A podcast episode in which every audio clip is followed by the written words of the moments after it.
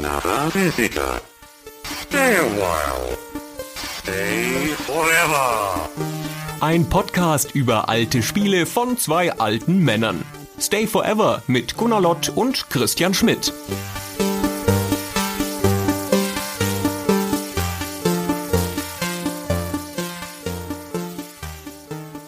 Gunnar, Christian.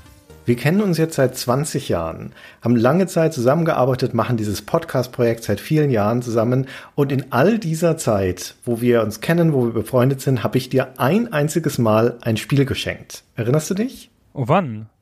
Mir? Oh, das ist ja auf fruchtbaren Boden gefallen. ich weiß gar nicht mehr, wann das war und zu welchem Anlass. Wir hatten uns, glaube ich, darüber unterhalten. Ich weiß ja nun auch aus diesem Podcast schon, leid geprüft, dass du die Sierra-Spiele nicht so schätzt. Und ich glaube, da haben wir uns früher auch schon mal drüber unterhalten, ist viele Jahre her. Und da habe ich dir vorgeschwärmt von The Colonel's Bequest und war total verblüfft und fassungslos, dass du das Spiel nicht kanntest. Und dann habe ich von eigenem Geld tief in die Tasche gegriffen und das für damals 10 Euro oder sowas bei eBay gekauft, um es dir zu schenken, um dir in einer Tat des Edelmuts zu ermöglichen, diese Lücke zu schließen. Edelmut. Purer Missionarstrieb war das. Vielleicht auch das. Wohlfahrt war das. Ja, ich habe es dann genommen und ins Regal gestellt. Aber immerhin steht's dann auch. Das will ja auch schon was heißen. Du als großer Aussortierer, dass das Spiel noch existiert, finde ich schon mal gut. Ja, Spiele habe ich nie weggeworfen. Die Packung habe ich behalten, vielleicht die Spiele nicht. Aber ich habe es tatsächlich nie gespielt, interessanterweise, weil ja das ein Sierra-Spiel ist, weißt du ja? Und Sierra-Spiele sind ja schwierig. Ja, aber ich habe es dir geschenkt damals, soweit ich mich erinnere, explizit aus dem Grund, weil es eben nicht ist wie die anderen Sierra-Spiele. Ich kann ja nachvollziehen, dass man die Schema F Sierra-Spiele liebt oder hasst, weil sie alle ganz ähnlich sind mit ihren ganzen Toden und so weiter. Und dieses Spiel, obwohl es auch aus den 80er Jahren, Ende der 80er ist, also durchaus noch aus der früheren Zeit von Sierra, ist anders. Es ist ein Adventure-Spiel, das aber anders funktioniert und auf eine ganz angenehme Art und Weise anders. So anders und so interessant, dass wir ihm ja jetzt diese ganze Folge widmen und das alles nochmal nachzeichnen. Ja, da hast du mich jetzt dazu gezwungen, das nochmal zu spielen. Ich verstehe schon. I see what you're doing there. Aber ich hätte es jetzt auch freiwillig nicht nochmal gespielt und in der Tat, es ist ja auch so, wie ich erwartet habe. Es ist halt ein Sierra-Spiel und deswegen bei aller Freundlichkeit gegenüber einem historischen Werk ist es natürlich im Herzen im Grunde ein schlechtes Spiel. Das ist totaler Unfug, denn im Herzen, im Grunde ist es ein sehr gutes Spiel. Es ist in seiner Ausführung nicht rundum gelungen. So viel gestehe ich zu, aber mehr auch nicht. nicht rundum gelungen. Na, Es hat, wie wir aufzeigen werden in dieser Episode, sehr interessante Ansätze, einen spannenden spielmechanischen Kern, der allerdings nicht gut umgesetzt ist letztendlich oder nicht gut genug umgesetzt, sagen wir so. Naja, Ah, es macht ganz interessante, faszinierende Fehler im Spieldesign. Das ist toll. Wenn man darauf steht, ist das toll. Vor allen Dingen, also es hat an sich schon mal etwas, was Leute ja immer gerne anhören. Wir reden hier nämlich über ein Krimi, also über ein Mystery-Spiel in dem Sinne, dass Mord passiert, sogar mehrere Morde passieren und dass man selbst in der Rolle des Aufklärenden, in diesem Fall der Aufklärenden, nämlich der jungen Laura Bow, unterwegs ist und versucht herauszufinden, was passiert ist. Und das hat viele Zutaten von so einem klassischen Krimi-Setting, von so einem Agatha Christie-artigen Krimi-Setting, von dem es auch stark inspiriert ist. Wir haben ein altes Herrenhaus, wir haben eine verschrobene Versammlung von illustren Gästen, die alle irgendwie was auf dem Kerbholz haben. Wir haben die junge, unschuldige Laura da in der Mitte drin und es passieren links und rechts seltsame Dinge. Und nicht zuletzt kommen viele Leute um. Christian, wir wollten noch vorne anfangen. Ja, das ist ja nun umrissen. Jetzt spulen wir alles wieder zurück und ab nach vorne. Wir müssen anfangen 1980 mit dem indirekten Vorgänger, kann man das überhaupt sagen, dem spirituellen Vorgänger vielleicht, mit Mystery House. Ja. Mystery House ist 1980 erschienen für den Apple II und war nicht nur das erste Spiel von Sierra überhaupt, das war vor allen Dingen auch das erste Spiel der Sierra-Gründerin Roberta Williams und ihrem Mann Ken Williams. Und es war noch obendrein das Spiel, das die Frau Williams dazu gebracht hat, Spiele zu machen. Diese ganze Gründungsgeschichte von Sierra ist ja sowieso eine schöne Geschichte, aber letztendlich läuft es darauf hinaus, dass dieses Ehepaar Roberta und Ken bei sich zu Hause am Küchentisch entscheiden, dass sie selbst auch Spiele machen könnten. Ken kann programmieren, Roberta kann nix. Die ist auch Hausfrau zu diesem Zeitpunkt, aber sie hat die Ambition und die Fantasie, um ein Spiel zu machen. Und vor allen Dingen hat sie ein bisschen diese Außenseiterperspektive, dass sie sagt, pass auf, diese ganzen Spiele, die es da heutzutage gibt, sind alles Textwüsten oder ziemlich komplizierte Dinge. Lass uns mal ein einfaches Abenteuerspiel machen, aber mit Grafik. Und das Mystery House ist ja in die Geschichte eingegangen, nicht nur als das erste Spiel von Sierra und Roberta Williams, wie du schon gesagt hast, sondern als das erste Grafik-Adventure. Naja, das ist vielleicht der falsche Begriff. Text-Adventure mit Grafik, sagen wir so. Ja, aber es hat bildschirmfüllende Grafiken, wenn man das so nennen möchte. Also natürlich nur Strichzeichnungen in Schwarz-Weiß und Strichzeichnungen auf dem Niveau meiner zehnjährigen Tochter, würde ich sagen. Oh ja. ja, würde ich auch sagen in der damals echt kruden Grafik. Damals konnte man nicht komplette Bitmaps im Computer speichern, dafür war der Speicherplatz nicht da. Man hat dem Computer nur gesagt, welche Linien er langfahren muss, also welche Punkte er verbinden muss. Und dann hat er das live auf dem Bildschirm gezeichnet. Und da musste man nur die Punkte abspeichern und nicht das ganze fertige digitalisierte oder gezeichnete Bild. Ja.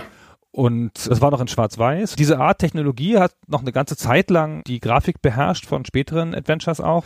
Mein berühmtestes Beispiel aus meiner Spielegeschichte ist The Hobbit, das das in Farbe gemacht hat und erstmal einmal so drei Minuten oder so das Bild gezeichnet hat und mit Farbe gefüllt und so. Das war ganz schön anstrengend damals.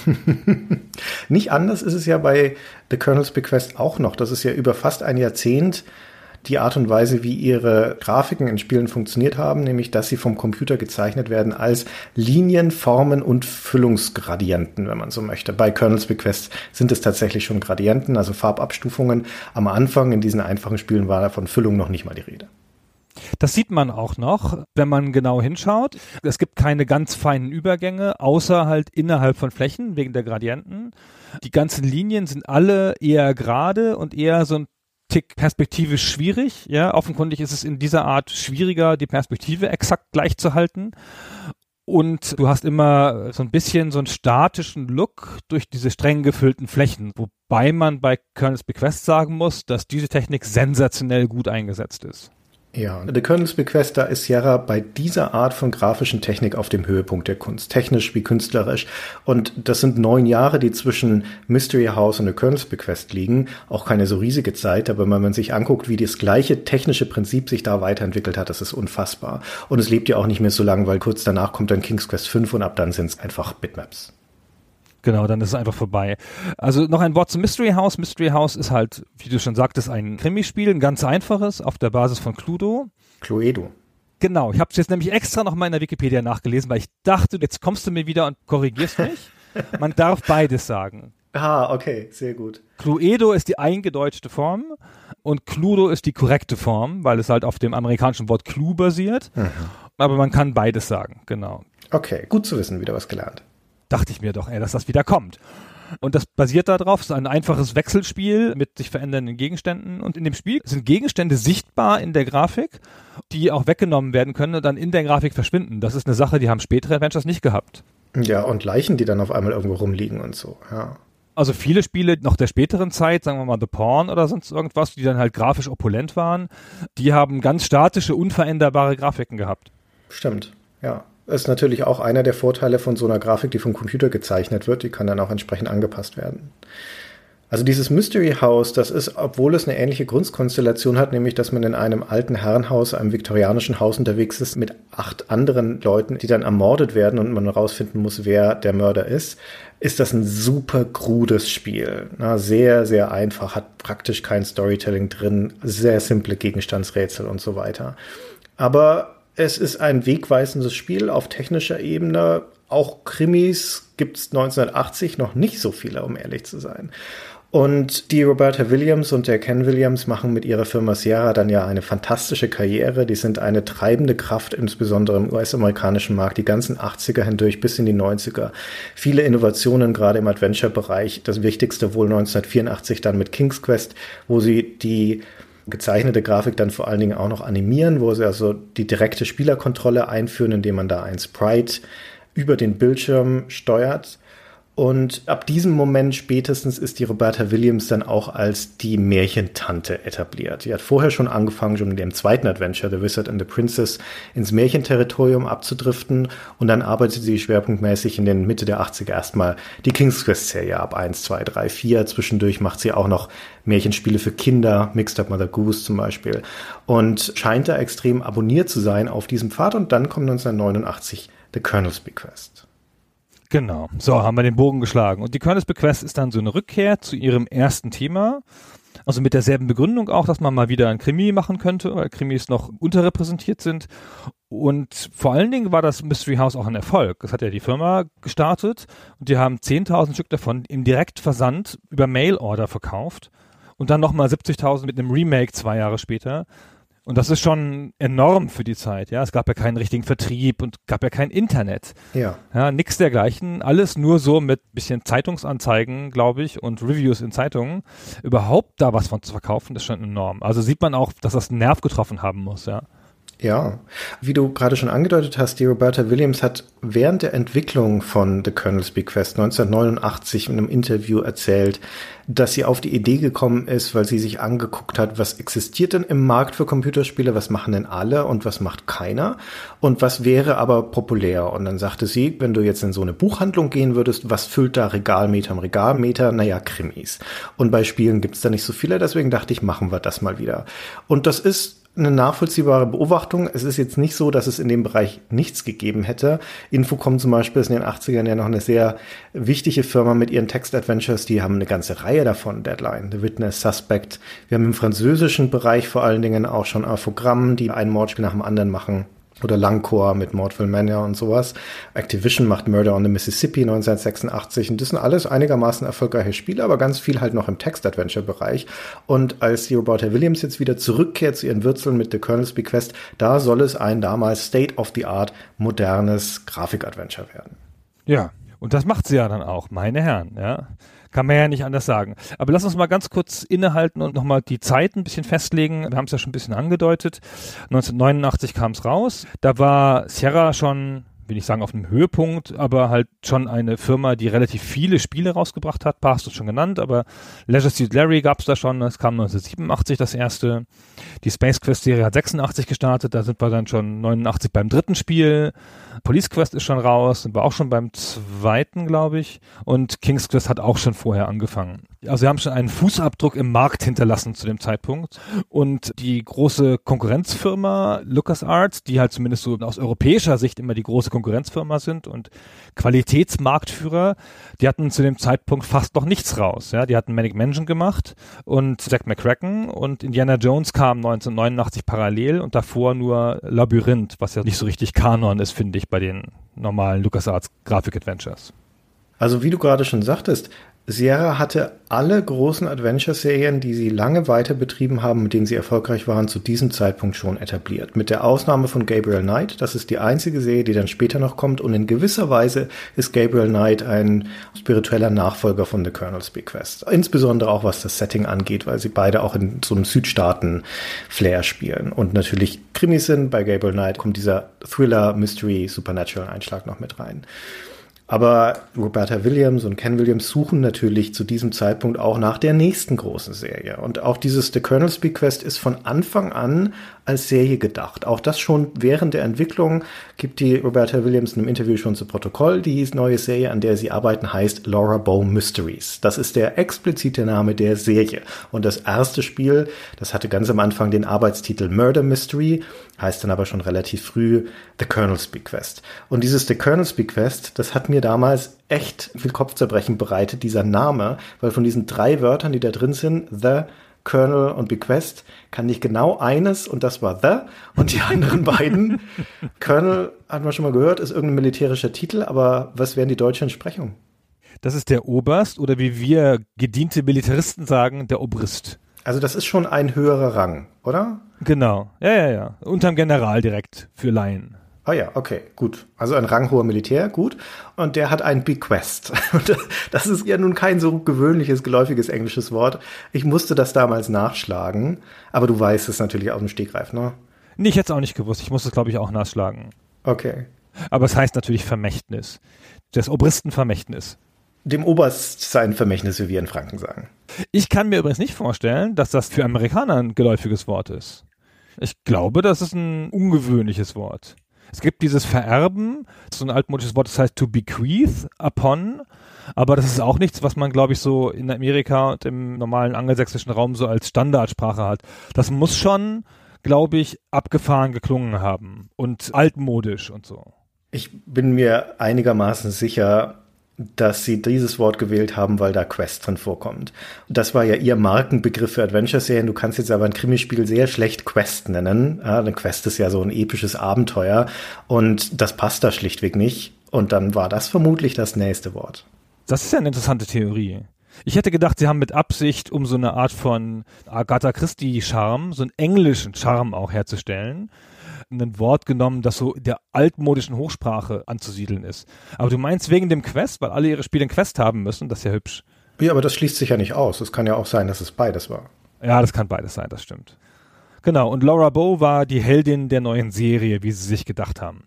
Die Roberta Williams hatte offensichtlich gute Erfahrungen damit gemacht, in King's Quest 4 eine Frau zur Heldin zu machen. Da war es ja Rosella. Und jetzt in ihrem nächsten Spiel ist es schon wieder eine Frau, nämlich die Laura Bow. Guck mal an, ey, heutzutage muss diskutiert werden, wenn wir weibliche Helden irgendwo haben. Und damals wurde das einfach ganz selbstverständlich gemacht. Also eine Selbstverständlichkeit war das auch damals nicht. Das wurde auch damals durchaus ich will nicht sagen kontrovers, aber es wurde diskutiert, dass da ein Spiel erscheint oder gleich zwei Spiele erscheinen mit einer Frau als Hauptcharakterin. Aber de facto macht das jetzt für das Spiel keinen großen Unterschied. Auch deswegen nicht, um ehrlich zu sein, weil die Laura Bow in dem Spiel, obwohl sie die Protagonistin ist, nicht sonderlich stark in Erscheinung tritt. Sie ist der Agent des Spielers, also sie ist ich in dem Spiel, aber es ist nicht so, dass sie im ersten Teil eine große Persönlichkeit entwickeln würde. Das ist im zweiten Teil etwas anders, aber da kommen wir sicher später noch dazu. Ja, aber das Spiel stellt sich schon in den Mittelpunkt am Anfang. Also ich finde, das hast du manchmal bei Detektivhelden, wo dann der Klient im Mittelpunkt steht und dann kommt der Klient rein, weißt du, durch die Tür und der hartgesottene Detektiv sitzt da mit seiner Whiskyflasche und der ist eigentlich nur ein Abziehbild. Und es ist völlig klar, dass es hier um den Klienten geht, die femme fatale oder sonst irgendwas. Und hier setzt das Spiel schon sehr klar am Anfang ein Zeichen, dem es nämlich beginnt mit, was ich einen netten Mädchendialog nennen würde. Also so ein sympathisches Mädchengespräch zwischen ihr und ihrer Freundin, beide Studentinnen in New Orleans, glaube ich. An der Uni ist auch eine luftige, eine lockere, eine helle Szene, ja, sitzen da in der Sonne und im Hintergrund ist die Uni und sitzt auf einer Bank und dann sprechen sie da darüber, dass die Freundin zu einem schrecklichen Familienevent muss, zu ihrem Onkel nämlich, zu dessen Testamentseröffnung, das ist bestimmt total langweilig. Die ganze Familie ist da, alles ganz schlimm, ich will da gar nicht hin. Laura, komm doch mit bitte, dann langweile ich mich nicht so. Und das dürfen wir nicht vergessen, das spielt nicht in den 80er Jahren, wo das Spiel entstanden ist, sondern wir sind hier im Jahr 1925.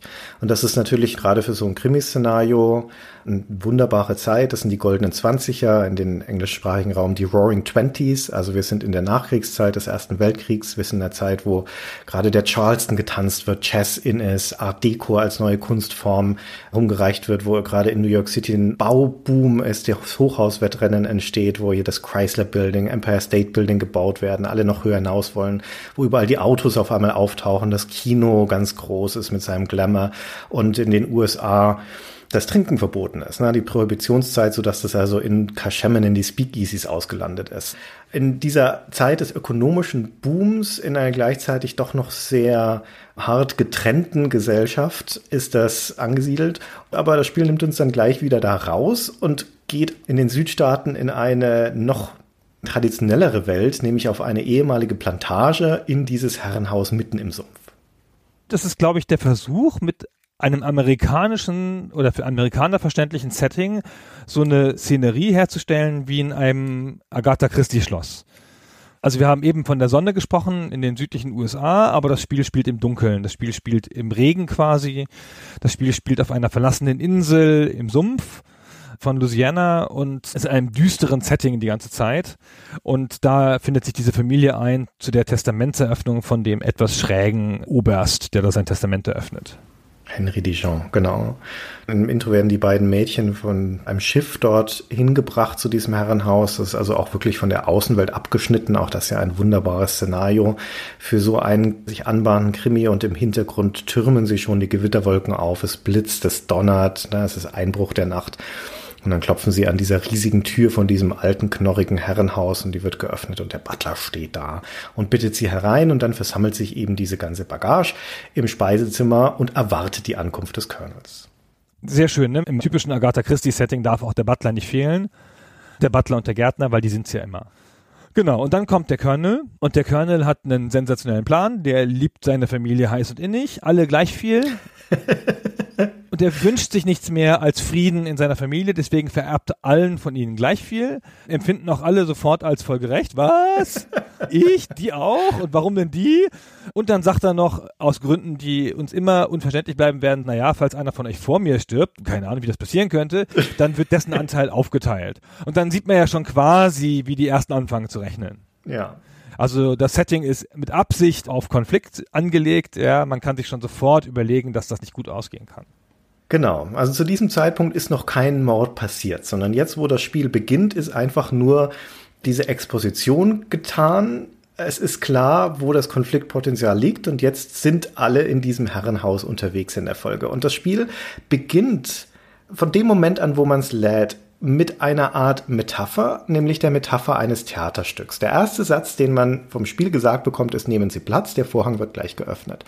Und dann wird auch als erstes, bevor dieses ganze Intro passiert, die beiden Mädchen miteinander reden und so weiter, wird einem gleich der gesamte Cast, das gesamte Personal des Spiels vorgestellt. Die werden da auf eine Bühne gestellt. Natürlich die Laura in der Mitte, dann der Colonel Dichon, der im Rollstuhl sitzt, ne, der wirklich ein gebrechlicher Alter, dem Tode nahe Obrist ist.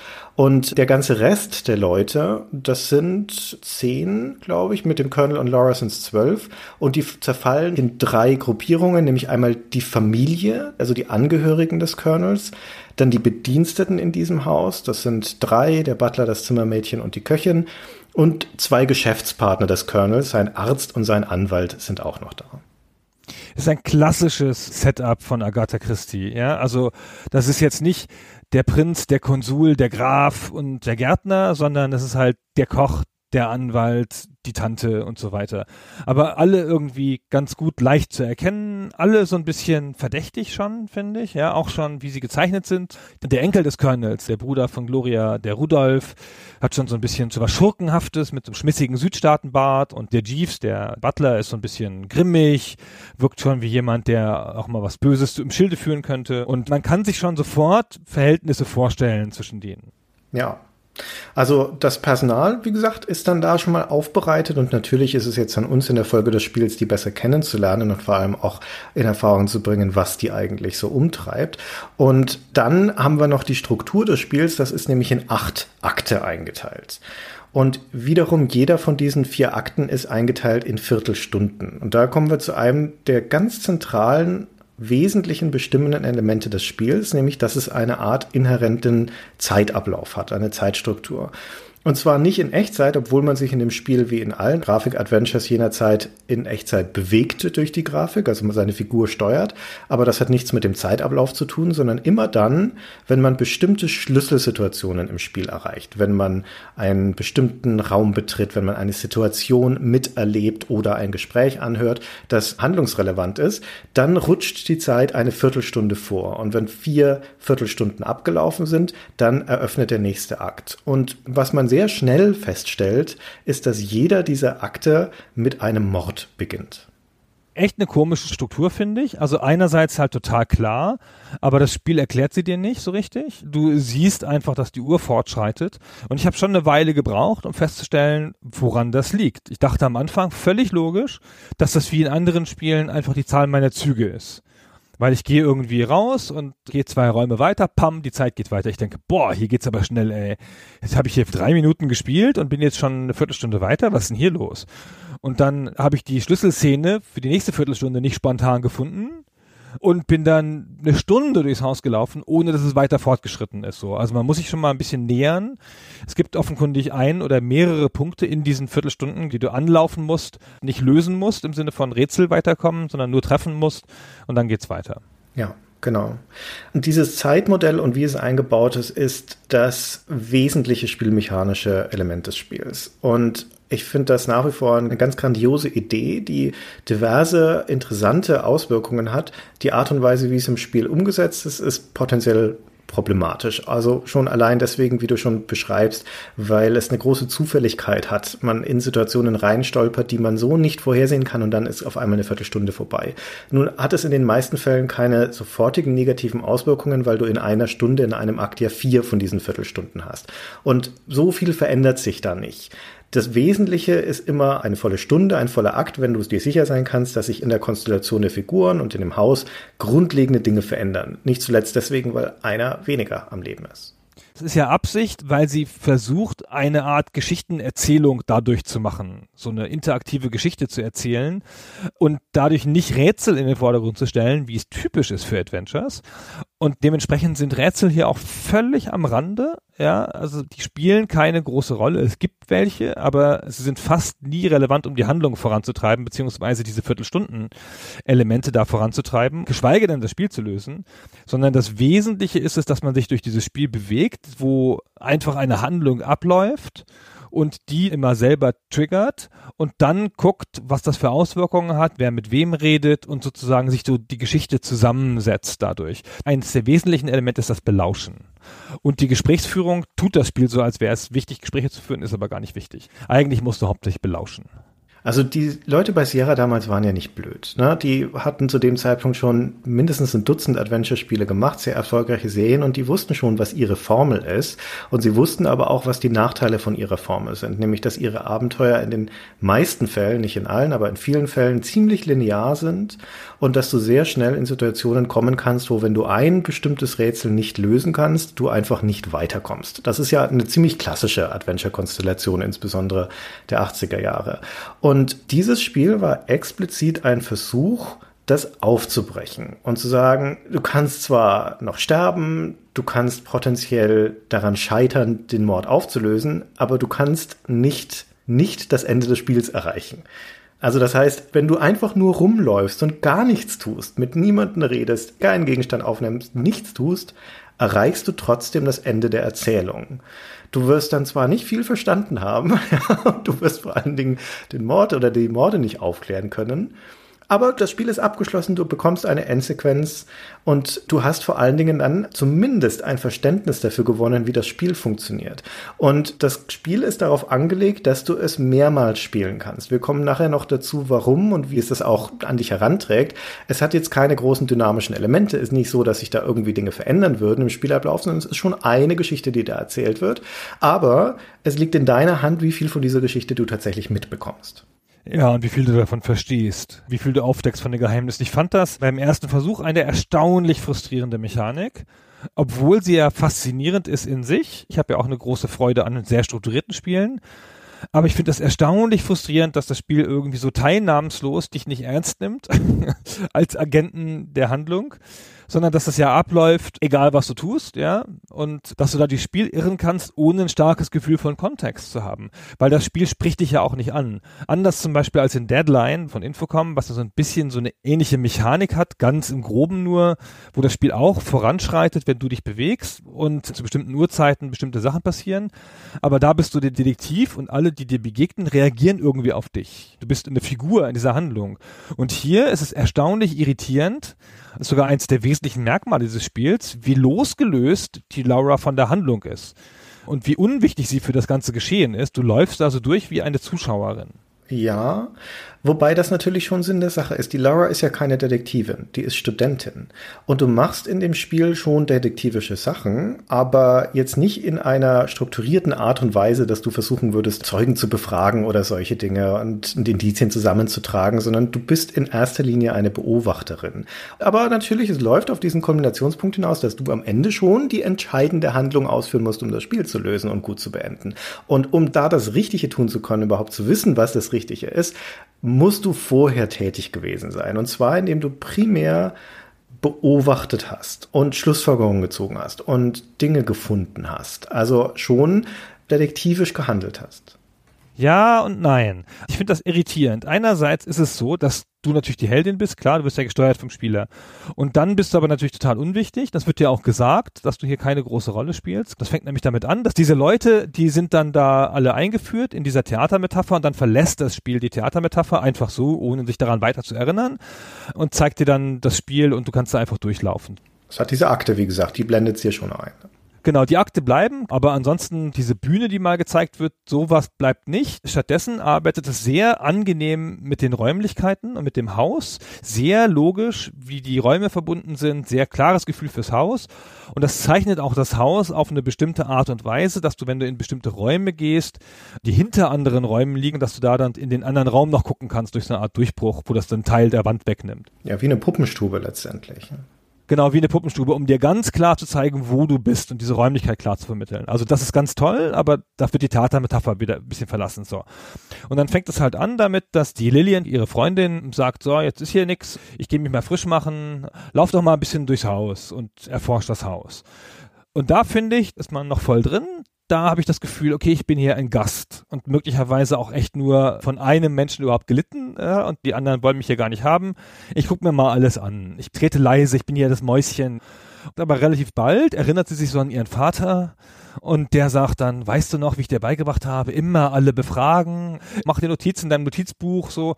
Und da habe ich dann schon das Gefühl, das Spiel liegt dir sehr nahe, detektivisch zu handeln. Also da kommt dann doch so eine detektivische Geschichte rein.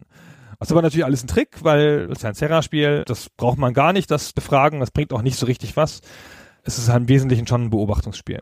Ja, ich kann dir da schlecht widersprechen. Das ist eigentlich schon ganz gut gesagt. Das ist das Beobachten das Sehen und Entdecken hat einen viel größeren Anteil als das Befragen, also das Tätigwerden, jemanden mit Dingen zu konfrontieren zum Beispiel oder was man ja normalerweise sagen würde, dass du irgendwelche Widersprüche identifizieren musst, indem du Leute mit Sachen konfrontierst oder ihnen Dinge zeigst oder sowas. Das kannst du alles komplett vergessen, das spielt in dem Spiel überhaupt keine Rolle oder wenn dann nur ganz, ganz untergeordnet. Es ist eigentlich das Beobachten, das Belauschen, was ja auch eine Variante des Beobachtens sind, das sind die zentralen Dinge.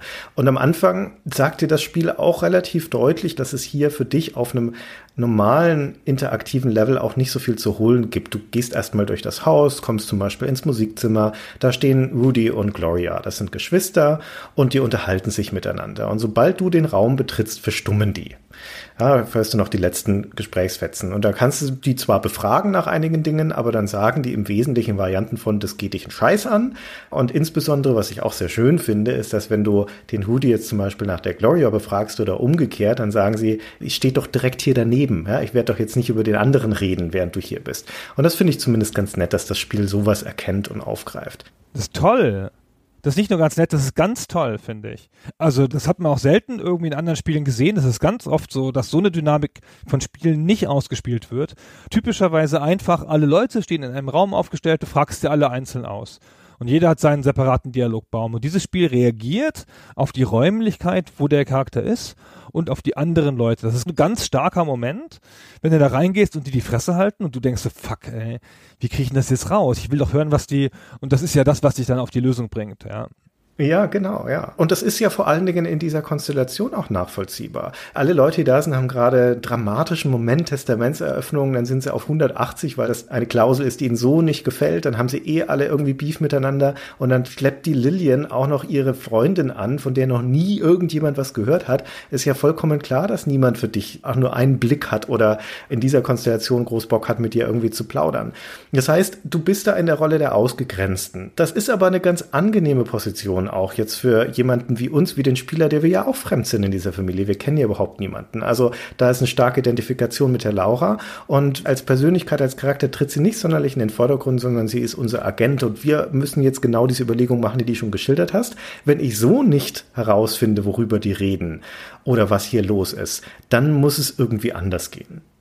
Also das ist ein großes Haus mit um die 20 Räume, genau.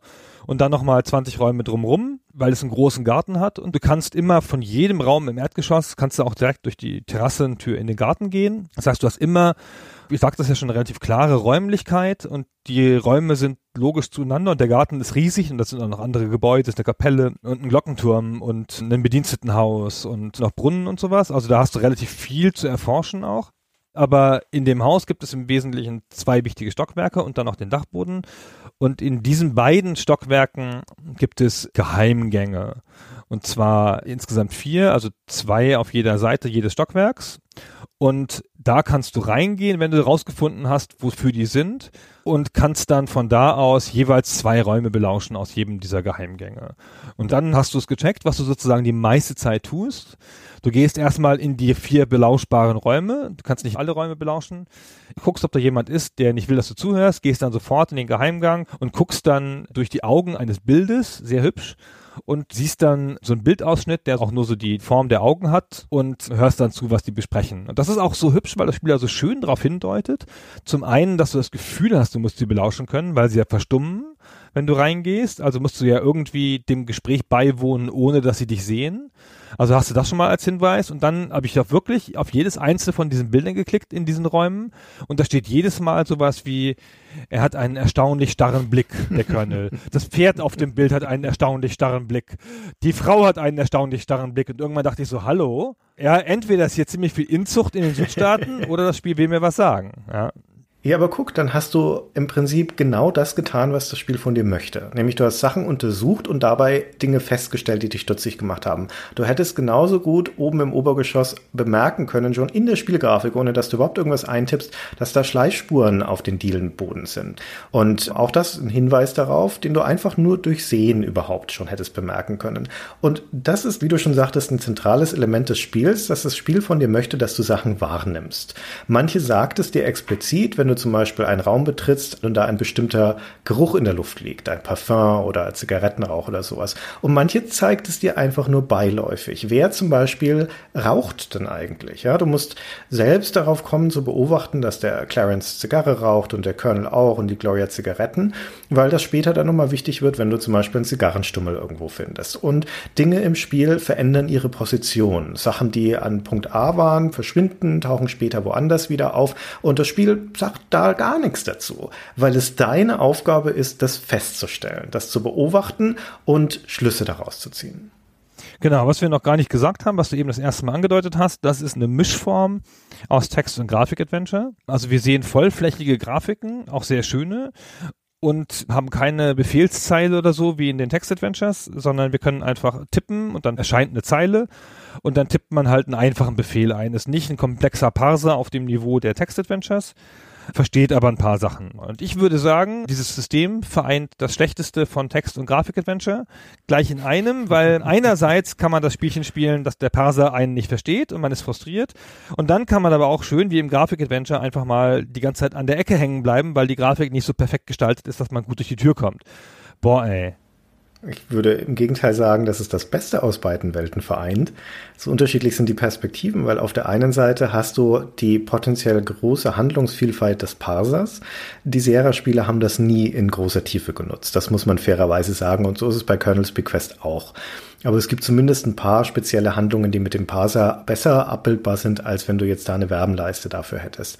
Und zum anderen hast du allerdings auch die Bewegungsfreiheit im Spiel, die aus dem Grafik-Adventure kommt, die das Spiel ja auch wiederum einsetzt, weil du durch die Bewegung im Spiel auch Dinge erfahren kannst. Es gibt zum Beispiel den einen Punkt, du hattest schon erwähnt, dass auf dem großen Anwesen auch eine alte heruntergekommene Kapelle ist. In dieser Kapelle gibt es natürlich so Stuhlreihen, so Sitzbänke und vorne gibt es ein Rednerpult. Und wenn du nach vorne gehst, um dieses Rednerpult zu untersuchen, dann tritt Laura auf eine Flusplanke, die knarzt und stellt dann fest, oh, die ist lose. Und das könntest du auch feststellen, indem du einfach Search Floor eingibst über den Parser. Aber durch die schiere Bewegung im Raum wirst du darauf aufmerksam gemacht und stellst dann fest, dass da drunter eine alte Bibel versteckt ist unglaublich frustrierendes Rätsel. Habe ich überhaupt ewig für gebraucht. Aber ist ja egal. Ich verstehe deinen Punkt. Ja, du hast ja auch einen guten Bezug zum Raum, weil das so schön illustriert ist. Aber ey, das Problem ist, das Spiel hat, was weiß ich, 50 Räume. Und was du machen musst, ist in jedem Akt alle Räume anlaufen. Das heißt, in deiner Stunde, die du da hast, läufst du alle 50 Räume an. Und das ist echt nervig. Und das wäre in einem Text-Adventure ehrlicherweise viel einfacher, ja. Nord, Nord, Süd, Süd, Süd und so und dann immer einfach weiter gucken, was da los ist, so, hast du einen schnellen Überblick darüber. Und hier läufst du wirklich diese einzelnen Räume ab und du musst es auch, weil du musst ja in dieser Stunde 1, 2, 3, 4, 5, 6, 7 Ereignisse suchen, die die Uhrzeit weitersetzen. Und es gibt keinen logischen Weg, du weißt nicht, wo die sind. Es kann überall was passieren. Klar, manchmal suchst du irgendwen und denkst, ja, es muss noch mal wieder was mit Gloria passieren oder so. Oder da und da war ich noch nicht, vielleicht ist da jetzt was.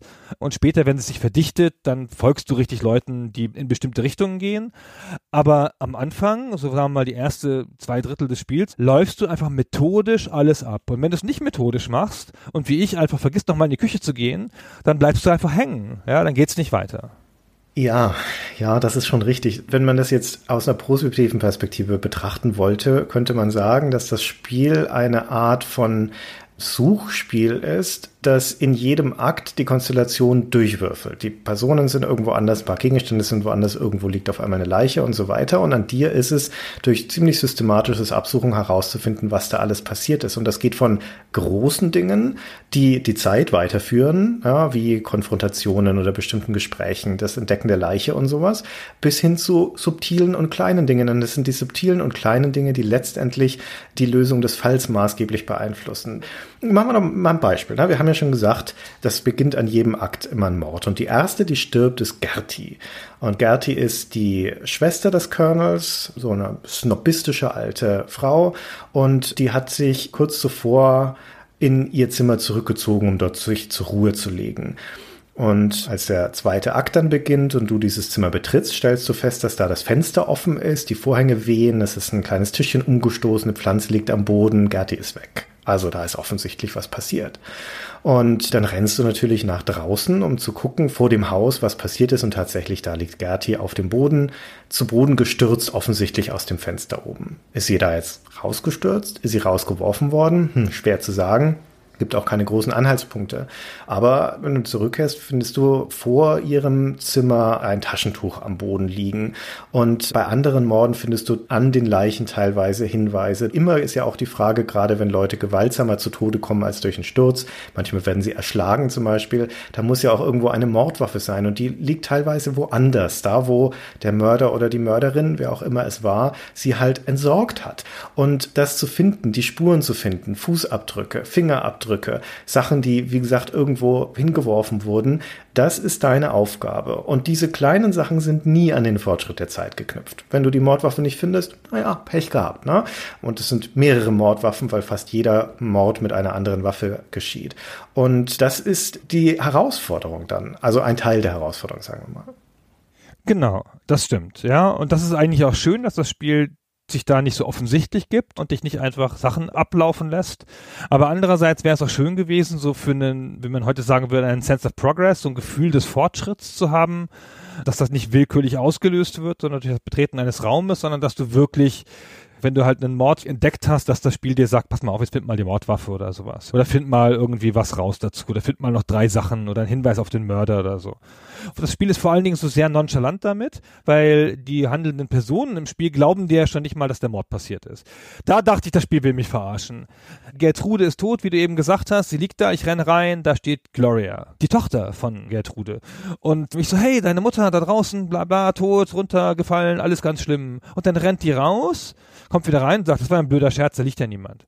Und das ist ja schon ganz schön krass. So erstmal irgendein magisch begabter Mörder hat die da rausgestürzt, ist dann schnell runtergebeamt und hat die in 30 Sekunden weggeschafft.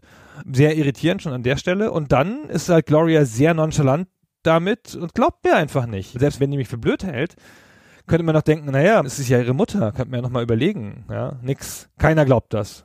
Ja, dass sie mal aufs Zimmer hochgeht und nach ihr schaut zum Beispiel, ja. Ja, genau, irgendwas macht, weil die taucht ja auch nicht wieder auf. Und du kannst dann hin und wieder nochmal darauf hinweisen, so. Das Spiel gibt dir nicht explizit die Option, aber ich habe dann schon versucht zu sagen, so, hallo, deine Mutter ist immer noch weg, sag du doch mal, wo deine Mutter ist. Aber nix, ja. Bis ganz zum Ende glaubt dir kein Mensch, dass irgendjemand tot ist. Es ist ja immer das gleiche Schema und dem Spieler ist da seine Mechanik auch wichtiger als die Logik. Das ist am Anfang schon ein cooler Moment, dass du da Bescheid sagst, auch egal wem du Bescheid sagst, die rennen sofort raus und gucken nach der Leiche und kommen zurück und sagen, da ist aber gar niemand, dann gehst du selber wieder raus und tatsächlich, die Leiche ist verschwunden, aber das hast du doch gerade noch gesehen. Das spielt natürlich auch ein bisschen jetzt mit deiner eigenen Wahrnehmung, das erhöht das Geheimnis noch. Also nicht nur ist da jemand gestorben, auf einmal hat auch jemand noch die Leiche entsorgt. Warum? Was soll das? Ja, und wohin vor allen Dingen? Was ist mit ihr passiert? Also nicht nur warum ist sie umgebracht worden und wer war es, sondern auch noch wohin ist sie verschwunden. Und das fand ich zumindest bei dem ersten, auch beim zweiten Mal noch super, super cool. Das hat meine Motivation noch erhöht. Aber bei jeder der folgenden Leichen passiert immer das Gleiche. Und irgendwann wird es dann echt grenzwertig, wenn dann zum Beispiel Gloria, die später auch noch dran glauben muss, die Tochter, die offensichtlich im Musikzimmer ermordet worden ist, weil dort Spuren eines Kampfes liegen, da sind Federn aus ihrer Federbohr und dann findest du ihre Leiche draußen im Anwesen im Pavillon, was 200 Meter weit im Osten des Anwesens ist, dieser Pavillon, da liegt die rum. Dann rennst ins Haus zurück, um jemandem Bescheid zu sagen und gehst wieder raus und ist ihre Leiche verschwunden. Und um dem vorwegzugreifen, alle Leichen enden am selben Ort und zwar im Haus. Das heißt, wer auch immer sie ermordet hat, hat sie im Musikzimmer ermordet, hat sie rausgeschleppt in Pavillon, dort hast du sie gefunden, dann hat in der Zwischenzeit der Mörder sie wieder reingeschleppt, um sie dort dann in die Klappe des Wäscheschachts zu werfen, der im gleichen Zimmer gewesen wäre. Also warum zum Teufel überhaupt sie raustun? Das macht überhaupt keinen Sinn wie du sagst, dem Spiel ist da seine Mechanik wichtiger als die Logik. Und natürlich ist es schöner, dass der Mörder da nicht so effizient ist, sondern dir nochmal die Leiche zeigt. Aber das grundlegende Problem an dem Spiel ist, dass du so wenig Feedback kriegst auf dein Handeln, außer dass die Zeit weitergesetzt wird, was du ja auslöst, aber das ist ja auch irgendwie sehr meta. Und diese Mechanik, dass die, die Charaktere nicht glauben, trägt dazu noch irgendwie bei. Ja, ich habe so ein bisschen das Gefühl, ich gehe so durch diese Welt und es ist irgendwie alles egal. Ich finde die Mordwaffe, ich finde den Ort des Mordes, ich habe eine Theorie, ich kann es keinem sagen. Die Leute glauben nicht mal, dass Leute überhaupt tot sind. Ich kann da keine Gespräche drüber führen. Überhaupt, ich kann keine adäquaten Gespräche führen. Es gibt so ein bisschen Ausfragen, wie du schon gesagt hast, aber das führt auch nicht so zu großen Erkenntnissen. Und ich habe irgendwie gedacht am Anfang, weil das Spiel das auch so explizit sagt, ja, frag Leute aus, das sei die Hauptmechanik des Spiels. Nach so ein bisschen Frust habe ich das halt aufgegeben und habe dann halt fast keine Gespräche mehr geführt, weil es halt auch nicht mehr nötig ist so du solltest das schon machen, um einigermaßen Bescheid zu wissen und hin und wieder kommt noch mal was rum. Also das wichtigste Gespräch im Spiel, das ich führe, ist, wenn ich dem Papagei einen Cracker gebe. Ja, der sagt dann immer interessante Sachen. ja, ein Satz oder ein Wort. Der wiederholt nochmal den letzten Satz, den er gehört hat, im Prinzip von Leuten, die vorher im Zimmer waren. Das ist schon ein bisschen gemein, das zu sagen, dass der Papagei das Wichtigste wäre. Es gibt ja durchaus viel zu erfahren und du hast schon recht. Das Ausfragen von Gesprächspartnern ist nicht das ergiebigste, aber du kannst zumindest ein paar Dinge in Erfahrung bringen und es ist ja auch so, dass dieses Ausfragen von Gesprächspartnern, was am Anfang in den ersten zwei Akten im Prinzip vollkommen fruchtlos ist, weil dir kein Mensch zuhört oder vertraut, im Laufe des Abends erfolgsversprechender wird, weil die Leute langsam auftauen oder weil sie in Stresssituationen kommen, wo sie einfach plappern wollen und du von zumindest zu ein, zwei Charakteren auch eine Vertrauensbasis aufbauen kannst. Naja, zu einem, um ehrlich zu sein, zu Silly der Köchin, wo du dann doch mehr rausfinden kannst, als es am Anfang möglich gewesen wäre. Und auch dieser Fortschritt in der Figurendynamik, so gering er sein mag, ist ein interessanter. Ansonsten ist der wesentliche Fortschritt in der Figurenkonstellation der, dass es immer weniger werden.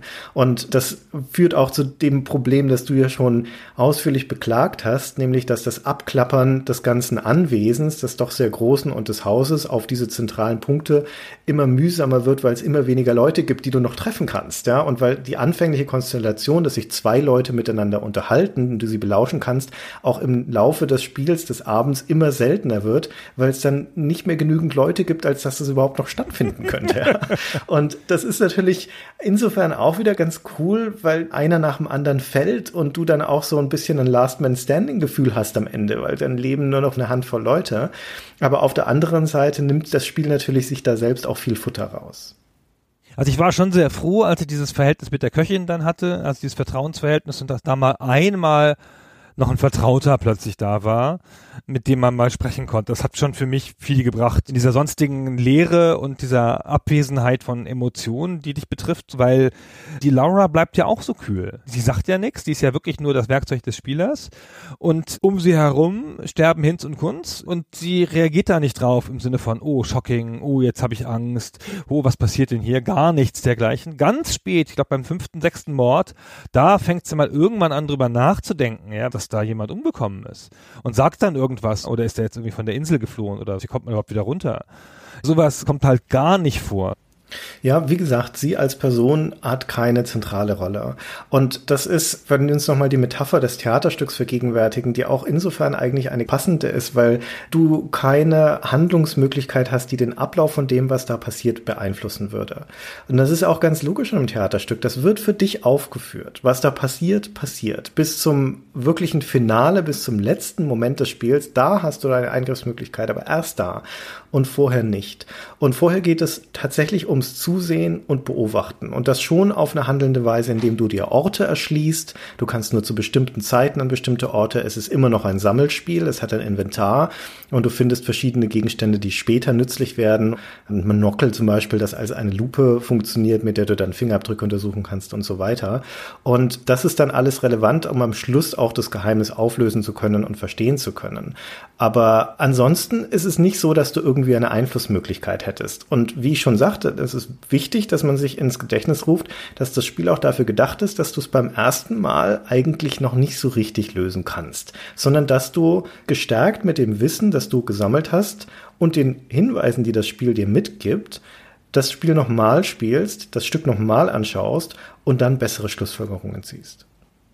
Ja, ich verstehe, dass sie das so denkt dass Leute das so machen würden. Vielleicht war das auch eine typische Handlung in den späten 80ern. Ich spiele das Spiel nicht nochmal. Äh, ich bin so viel rumgelaufen und ich habe vielleicht noch nicht erwähnt, wie mühsam das Rumlaufen ist. Weil die Figur bewegt sich wie eine Schnecke. Und ja, ich weiß, was du sagen willst. Ja, bei den Sierra-Spielen, lieber Gunnar, kann man die Spielgeschwindigkeit hochdrehen. Richtig. Ja. Wenn es halt voll hochdrehst, dann sippt die nur so durch den Raum. So.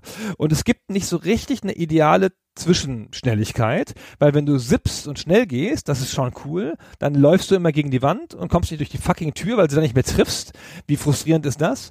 Und wenn du halt langsam gehst, dann dauert es halt ewig. Ich bin ja eh jetzt niemand, der sehr so auf 100% Scores geht und so, aber ich hatte schon noch ein paar Lücken nach dem Durchspielen und das Spiel gibt einem ja richtig einen Score, einen richtigen Punktewert quasi und sagt einem, was fehlt und das scheint mir das Wesentliche zu sein, worauf ich gearbeitet habe die ganze Zeit. Ich kriege ja dann am Ende erst raus, ich habe gar nicht auf die Lösung des Falls gearbeitet, sondern ich habe nur sehr kühl darauf hingearbeitet, dass ich einen höheren Punktestand habe oder ein besseres Gesamtverständnis, wenn man es schöner sagen will. Ja, das zweite definitiv. Du hast sicher nicht auf den Punktestand hingearbeitet, weil das Spiel im Gegensatz zu anderen Sierra-Spielen kein Punktekonto führt. Du kriegst ganz am Ende diese Einstufung, ja, aber es führt nicht Buch über deinen Score. Und darf ich auch nochmal dazu sagen, zu der Geschwindigkeit, dass ich dieses Problem nicht hatte, das mag jetzt vielleicht subjektiv sein, aber dass dir das Spiel immerhin auch angenehme Komfortfunktionen bietet, wie dass die Laura automatisch Türen öffnet, wenn sie durchgeht und dass sie auf Treppen automatisch raufsteigt, ohne dass du Open Door eintippen müsstest oder sowas. Und das ist super. Ja, das ist toll. Das kann man auch wirklich nicht genug loben. Ja, das hat ein ganz angenehmes Gefühl von Modernheit, dass es dir einfach solche Sachen abnimmt, die völlig sinnlos sind, ja, wie Open Door oder so. Das stimmt. Das hat mich auch gefreut. Dafür hat es eine andere ganz schlimme Sierra-Unart, die man nicht genug verurteilen kann. Du weißt sicher, welche ich meine. Die Tode würde ich mal annehmen. Ja, wie schrecklich ist das? Ich habe nicht so viel Verständnis von Sierra wie du hast, aber für einen schlechten Gag machen sie schon viel.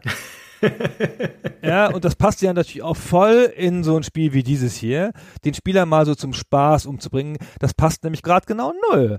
Ja, das passt vielleicht bei Space Quest oder so. Ja, meinetwegen. Aber hier, es macht die typische Sierra-Klamotte, von wegen, du gehst an die falsche Stelle im Bild, es fällt dir was auf den Kopf. Du gehst an die falsche Stelle an der Treppe, am Geländer, das Geländer bricht ab, fällst runter. Du gehst aus dem scheiß Haus raus und gehst nach rechts, kannst lang gehen, gehst nach links, frisst dich ein Alligator. Ja, aber warum gehst du dann auch hin zu dem Alligator? Alligator, verdammt nochmal. Da ist der Sumpf. Nein, nein, nein, nein, nein, das ist die falsche Stelle. Es gibt diese eine Stelle, wo der Sumpf und der Alligator ist. Und da ist der Sumpfrand. Und das ist natürlich klar, wenn ich so blöd bin, an den Sumpfrand gehe oder über die kaputte Brücke, klar, dann falle ich runter.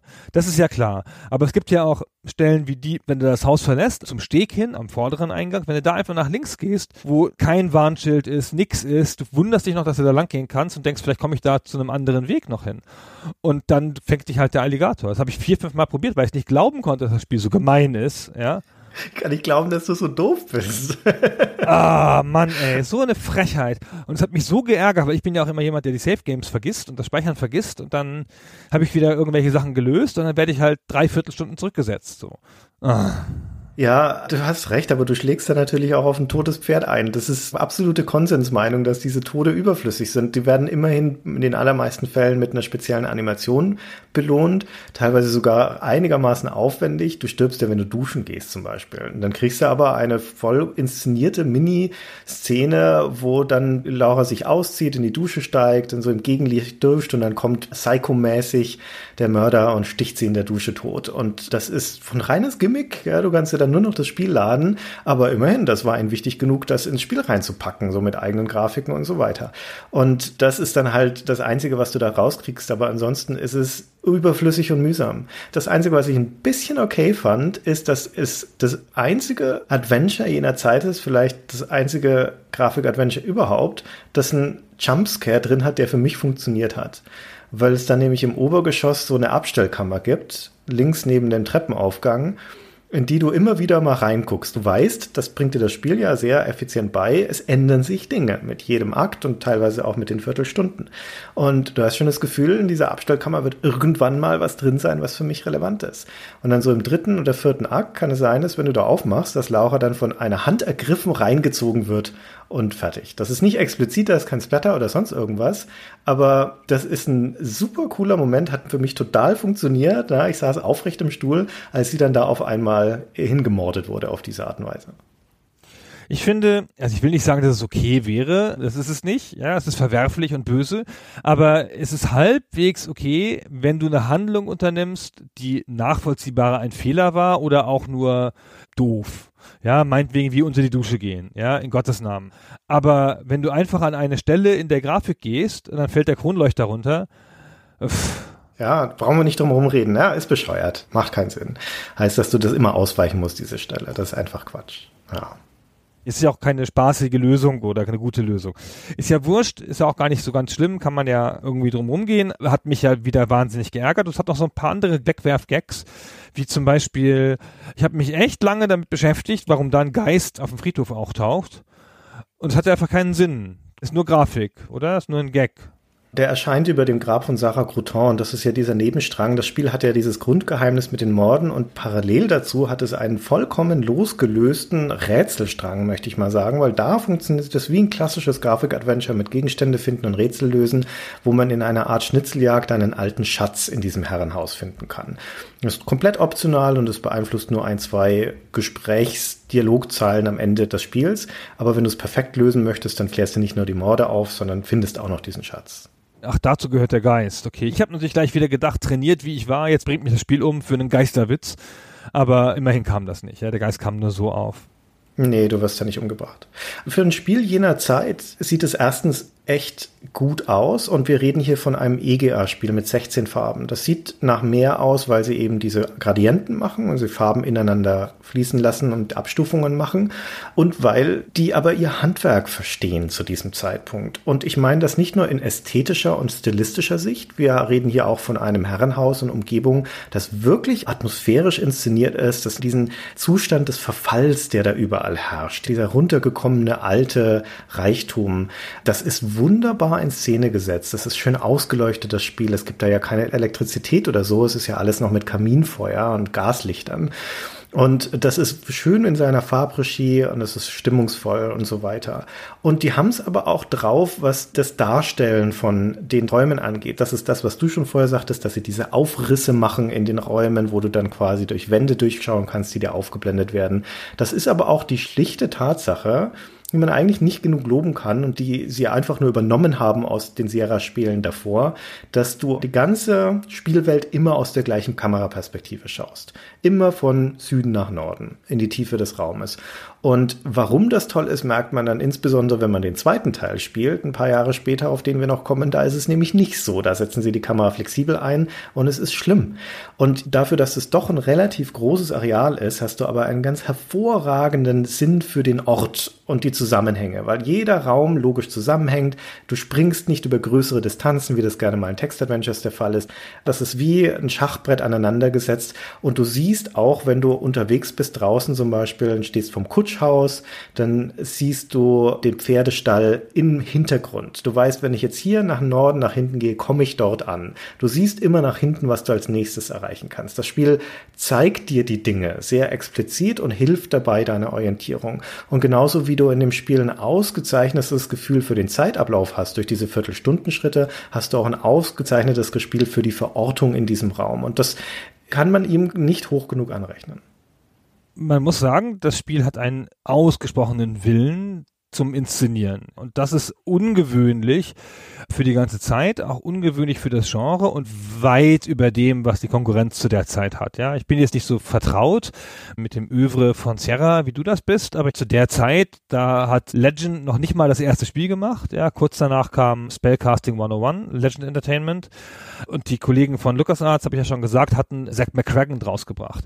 Und wie weit Zack McCracken in Sachen Inszenierung, Optik, Grafik weg ist von diesem Spiel hier, das ist ja wie Tag und Nacht. Wie flach Zack McCracken dagegen wirkt. Hat ein paar Animationen in den Fernsehern und ansonsten diese krude gezeichneten Figuren. Und das war's schon. Und hier, das Spiel hat Animationen zum Wegwerfen. Alles ist animiert, mit großer Liebe, mit großer Akribie. Ja, es hat Perspektivwechsel im positiven Sinne. Also es hat schon, wie du sagst, die feste Kamera immer aber es geht mal nah ran, es zeigt dir Leute groß, es hat diese beeindruckende Perspektive, wenn du da in diese Räume guckst, durch die Augen der Bilder, in den Geheimräumen und die Tatsache, wie das Haus dargestellt ist und so. Es ist ganz super, dass du dich in diesem Spiel so aufgehoben fühlst und wie schön es ist, ja, mit 16 Farben und dann mit Lichtstimmung gearbeitet und Gegenlicht und mit einem guten Auge gemacht, möchte ich sagen, ja, mit Sinn und einem guten Auge. Ja, und das nutzt seine Spielwelt, um Dinge zu zeigen, statt sie zu sagen, was ja auch zu gutem Erzählen gehört. Also in den meisten Fällen sitzen die schon oder stehen die Status rum, aber eben nicht immer. Ne? Das gibt eine Szene später im Spiel, da gehst du in den Kellerraum, in dem Jeeves, der Butler, wohnt und merkst, der wäscht sich gerade. Ne? Der ist so oben ohne, das ist eine Animation, die haben sie nur für diesen Zweck gebaut. Der bereitet sich offensichtlich gerade auf was vor. Dann gehst du ins Dachgeschoss, wo Fifi, das Zimmermädchen, wohnt und die hat sich gerade in hübsches Kleid geschmissen und parfümiert sich und du ahnst dann schon, ah, okay, da bahnt sich was an. Und vorher schon, wenn die beiden im Haus unterwegs sind, dann putzt sie mal irgendwo und er saugt mal irgendwas. Ein Schatten huscht außen ums Haus herum und so weiter. Also es gibt Sachen zu sehen. Es gibt auch so Kleinigkeiten, die mir aber super gefallen haben. Das Spiel beginnt ja um 7 Uhr abends und geht über die acht Akte jeweils eine Stunde bis 2 Uhr nachts. Und im Laufe des Abends brennt das Holz in den Kamin runter in den Räumen. Ja, wird immer kleiner und am Schluss glimmt es nur noch so. Weil sich auch niemand mehr drum kümmern kann, sind ja alle tot. Aber das ist schön. Und diese Wille zur Inszenierung, wie du gerade gesagt hast, der ist dem Spiel anzumerken. Also, dass sie das gemacht haben. Das ist ja was, was man einfach weglassen kann und keiner merkt. Diese Szene zwischen Jeeves und Fifi, die du beschrieben hast, die haben ja dann Tête-à-Tête und das macht das Spiel nur, um sie hinterher gemeinsam umzubringen. Ja, dann sind sie halt beide tot. Aber dass beide eine Szene haben, die davor darauf hinführt, die könnten auch einfach beim Putzen ihre normalen Animationen machen und zwei Wörter austauschen. Ja? Aber nein, das Spiel baut das so auf und es ist sogar an der einen Szene, wenn man ihnen zuguckt, während sie putzt, dann fasst ihr an den Po. Und da gibt's eine eigene Animation für. Nur fürs an den Po fassen, die kommt genau einmal im Spiel vor. Die Laura hat eine eigene Animation fürs Hinknien und was vom Boden aufnehmen. Eine richtig schöne, ausgefeilte Animation. So siehst du in solchen Spielen ja nie. Ja, die Figuren nehmen einfach Pam auf, was sie da haben. Laura bückt sich. Ja, ist toll. Schön, das war. Also das State zum Beispiel da zwischen Fifi und Chiefs, das ist natürlich auch ein Teil der visuellen Erzählung des Spiels, aber es geht natürlich schon darum, auch auf der narrativen Ebene, dass du die Motive der Charaktere rausfindest. Die haben, wie es ja klassisch ist, alle irgendwie einen Grund, sich gegenseitig zu hassen oder den Colonel zu hassen oder sie haben irgendeinen dunklen Fleck in der Vergangenheit. Die beiden Arbeitskollegen von dem Colonel, der Anwalt und der Mediziner zum Beispiel, die haben Geld aus seiner Kasse genommen, haben das veruntreut, haben davon ein Rennpferd gekauft. Das hat sich im ersten Rennen das Bein gebrochen, jetzt ist diese Investition futsch, wie sagen wir es dem Colonel? Sagen wir es ihm überhaupt oder nicht? Na, da kriegen sie sich darüber in die Haare und so weiter. Aber das ist ein bisschen akademisch, weil sie ja eh alle einer nach dem anderen draufgehen. Das heißt, es läuft alles ziemlich stringent darauf hinaus, dass am Schluss gar nicht mehr so viele Mördermöglichkeiten übrig bleiben, weil es ist eh nicht mehr viel da. Es sind am Ende noch genau vier Leute. Einer davon bist du, einer davon ist der Colonel und dann bleibt eigentlich nicht mehr so wahnsinnig viel, wer es sein könnte. Und dann gibt es diesen dramatischen Kulminationspunkt der Handlung am Schluss, wo du dann tatsächlich tätig werden kannst. Wollen wir das spoilern? Schon, oder? Ja, das kann man schon spoilern. Also ich erzähle erstmal, wie ich es gemacht habe und dann erzählst du, wie du es gemacht hast. Ich habe es nämlich falsch gemacht. Ja?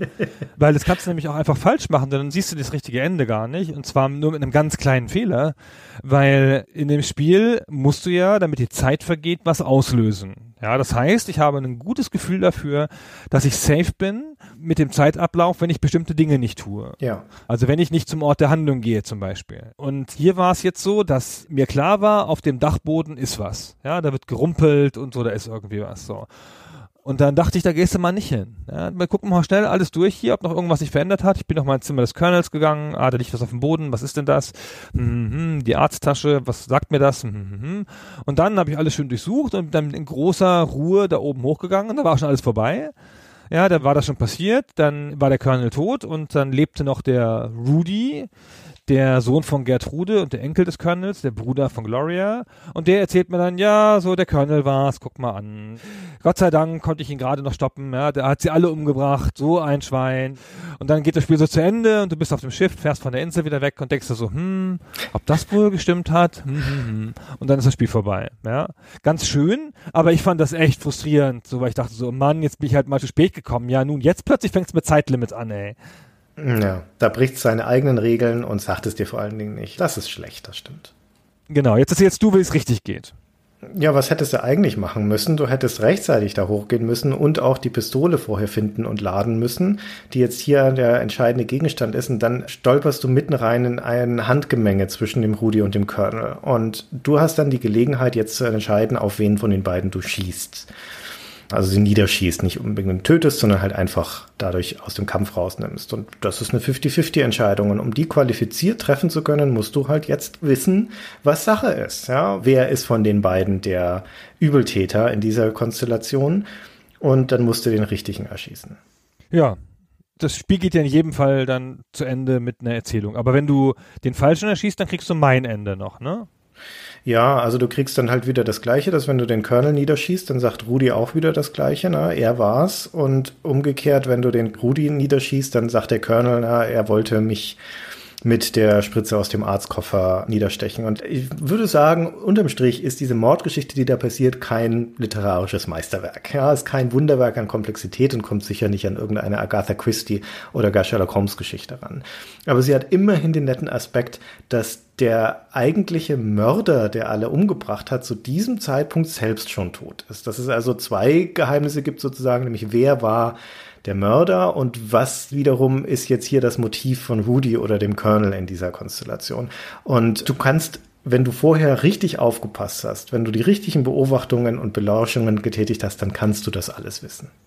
Ja, also dass der wirkliche Mörder deine Freundin ist, die Lillian, kriegst du relativ klare Hinweise drauf. Zum Beispiel, als du sie triffst, während sie in ihrem alten Kinderspielhaus sitzt und da ist eine Tafel daneben lauter so Strichen dran, wo sieben Striche sind.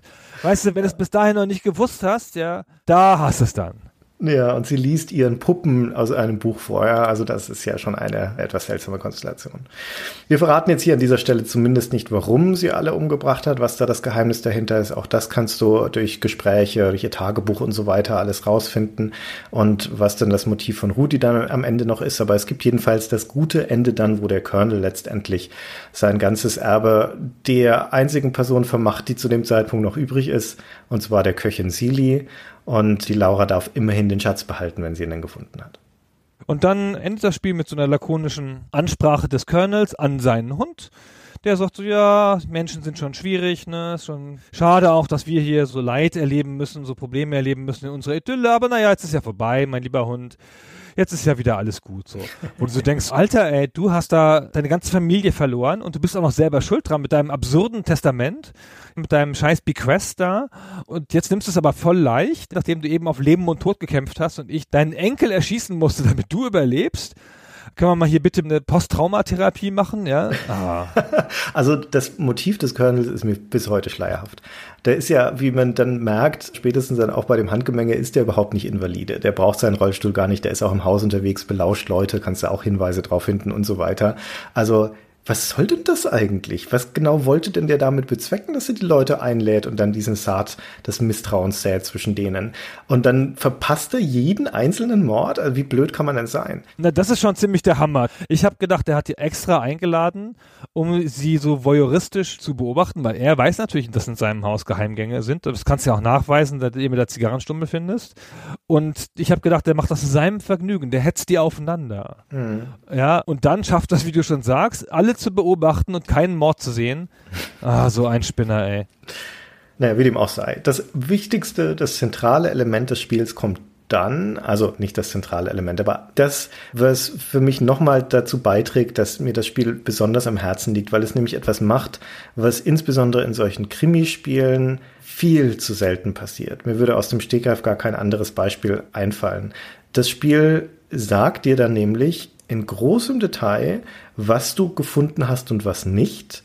Also es geht durch Lauras Notizbuch quasi, das wird dir gezeigt und das ist in viele Kategorien eingeordnet, so Dinge wie Geheimgänge, die ich gefunden habe, Leichen, die ich gefunden habe, Gegenstände, die aus dem Koffer genommen wurden, wertvolle Gegenstände, die ich gefunden habe, Personen, die einen bestimmten Geruch haben, Personen, die romantische Beziehungen haben und so weiter. Es ist Liste nach Liste und das Spiel listet dir da jeweils in Stichworten, also wirklich nur ganz, ganz grob auf, was du davon entdeckt hast und wo dir was fehlt. Da steht dann groß und rot incomplete sodass du also da schon einen Überblick bekommst von der Fülle von Sachen, die du hättest sehen oder entdecken oder finden können und denen, die dir fehlen.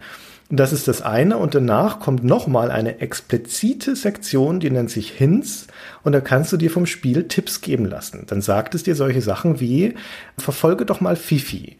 Oder versuch den Dachboden so früh wie möglich zu erreichen. Oder wusstest du, dass es einen Keller in dem Haus gibt? Ja, bei meinem ersten Durchspielen bin ich niemals in den Keller gekommen, weil ich es nicht geschafft habe und war total verblüfft, als mir das Spiel das gesagt hat. Und das sind kontextuelle Tipps. Das bezieht sich auf das, was du im Spiel nicht gesehen hast. Und sie geben dir ganz handfeste Hinweise für ein weiteres Durchspielen. Und ich finde das spektakulär gut. Ja, das ist ganz schön cool. Also wie gesagt, mich hat das jetzt nicht so gerockt, weil ich nicht so der Typ dafür bin. Aber ich verstehe, dass das gut funktioniert, zumal die Tipps so gut sind. Ja, also so explizit, ohne es genau zu verraten und genau deine Lücken aufzufüllen, wie ja auch das Notizbuch einfach dir deine Lücken zeigt, ist schon ganz schön cool. Aber es sind halt so unwesentliche Lücken, ehrlich gesagt. Drei Leute rauchen und ich muss rauskriegen, wer das ist. Habe ich halt nur zwei entdeckt, die rauchen. Na toll. So und so viele Leute haben meinen eigenen Geruch. Ja, habe ich halt nur drei entdeckt. Ja toll. Also das hat so Licht und Schatten, weil es sich auch so auf so viele unwichtige Sachen hinweist, die ja eigentlich mit dem Mord nichts zu tun haben. Nee, das ist wahr. Aber die sind natürlich auf eine Ausschöpfung von dem Ganzen hinweisen. Und du kannst dir dann auch sicher sein, dass wenn du da alles in der Liste gefüllt hast, dass du auch wirklich alles in dem Spiel gefunden hast. Das muss jetzt nicht das letztendliche Ziel sein, aber es ist natürlich schon nochmal eine schöne Aufschlüsselung von dem, was du alles erreicht hast. Genau. Und dann gibt es das Sluthometer, ich weiß gar nicht, ob ich das richtig ausspreche, Slithometer, also sozusagen den Detektivscore und dann sagt es eine Art von prozentualer Ausschöpfung. Also im Endeffekt, wie wir schon am Anfang gesagt hatten, das Spiel hat sehr interessante Ansätze mit diesem aufgeschlüsselten Zeitablauf, mit dem starken Beobachtungsaspekt, mit dem Nichtzwang, irgendwelche Rätsel lösen zu müssen, sondern einfach, dass sich das inszeniert vor dir abspielt. Und gerade, dass der Zeitablauf darauf dann hinausläuft, dass du willkürlich in irgendwelche Situationen hineinstolpern musst, die du entweder durch Abklappern findest oder die du nicht vorhersehen kannst, ist nicht gut gelöst. Da greift das Spiel zu kurz. Und natürlich ist Laura Bauch kein super ausdefinierter Charakter. Aber sie haben es ja dann noch ein zweites Mal versucht. Aber bevor wir da noch schnell drauf kommen, wollte ich noch eine Sache erzählen, die ich ganz kurios finde. Nämlich, kennst du die Geschichte von der fliegenden Statue in The Colonel's Bequest? Nein. Was ist das? Das ist ein Easter Egg. Und zwar gibt es ein ganz, ganz seltenes Easter Egg in The Colonel's Bequest. Ich glaube, ich habe das Spiel jetzt drei oder viermal durchgespielt und ich habe es kein einziges Mal gesehen. Und zwar kann es passieren, dass wenn du das Herrenhaus durch die Hintertür verlässt, da kommst du in so eine Art Rückweg, der am Haus vorbeiführt und dahinter ist noch ein Garten.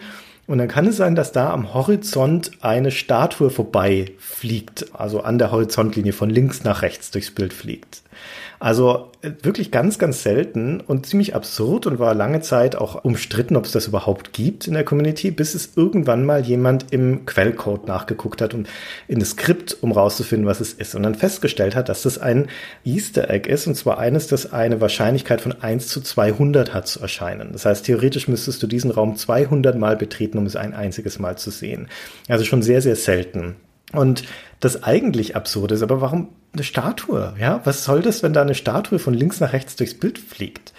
Und wenn man sich das Skript dann genauer anschaut, da hat die Community festgestellt, dass das gar keine Statue sein sollte, sondern dass dieses Skript auf eine Objektnummer verweist, bei der drei Grafiken hinterlegt sind, nämlich diese Statue, eine Bank und ein Flugzeug. Ein Modell von einem Doppeldecker mit so einem Piloten drin mit einer Lederkappe, das nirgendwo sonst im Spiel benutzt wird. Und dieses Objekt, auf das da verweist wird, hat also diese drei Grafiken, eins, zwei und drei. Und in dem Skript wird die Grafik Nummer drei getriggert. Also dieses Flugzeug. Aber weil die Zählweise in dem Spiel bei Null anfängt, erreicht es also nur die zweite Grafik statt der dritten und das ist die Statue. Und weil das so selten war, dieses Easter Egg hat es auch bei der QA niemand gefunden und deswegen fliegt da jetzt, wenn man Glück hat es zu sehen, eine Statue durchs Bild. Aber absurd, dann haben die ein Flugzeug gemacht, um es in einem von 200 Fällen mal fliegen zu lassen? Genau, für einen wirklich obskuren Gag. Oh, das sind so harte Jungs, ey.